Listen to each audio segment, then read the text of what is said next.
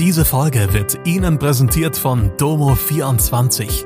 Ihr 24-Stunden Pflegedienst für zu Hause. Heute noch die Unterstützung finden, die Ihre Liebsten im Pflegealltag benötigen.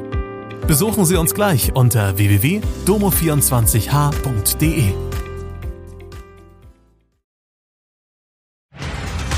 Hallo, das sind die Nachrichten am Donnerstag aus Mannheim und der Region. Ersatzbusse auf der Riedbahn, Adler verpflichten Stürmer, Blies Festival in Ludwigshafen. Pendler auf der Riedbahn zwischen Mannheim und Frankfurt müssen im kommenden Jahr auf Ersatzbusse umsteigen. Für fast ein halbes Jahr wird die Riedbahn auf dieser Strecke saniert und vollständig gesperrt. Rund 150 Busse will die Deutsche Bahn ab Juli während rund fünf Monaten einsetzen. Auch auf den Strecken über Worms und Mainz bzw. Darmstadt müssen Fahrgäste dann öfter mit Ersatzbussen fahren. Stürmer Markus Hennikeinen kehrt zu den Mannheimer Adlern zurück. Der Verein verpflichtete den 30-jährigen Angreifer für die anstehende Saison. Der Finne stand bereits in der Saison 2021-22 für die Adler auf dem Eis.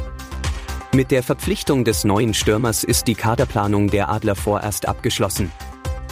Die dritte Auflage des Blies Festivals findet am 26. August in Ludwigshafen statt.